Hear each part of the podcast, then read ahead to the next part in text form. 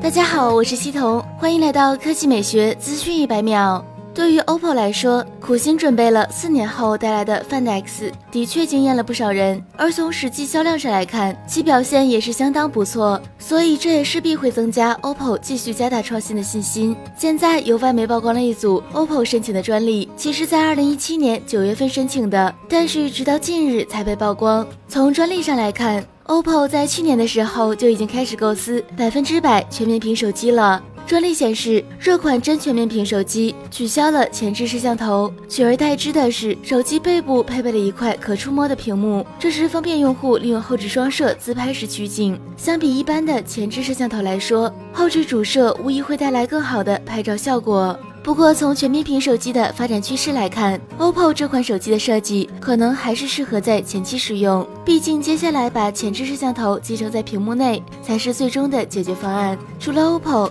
三星、苹果等厂商也都在发力真全面屏手机，而目前最大的障碍还是产业链技术达不到。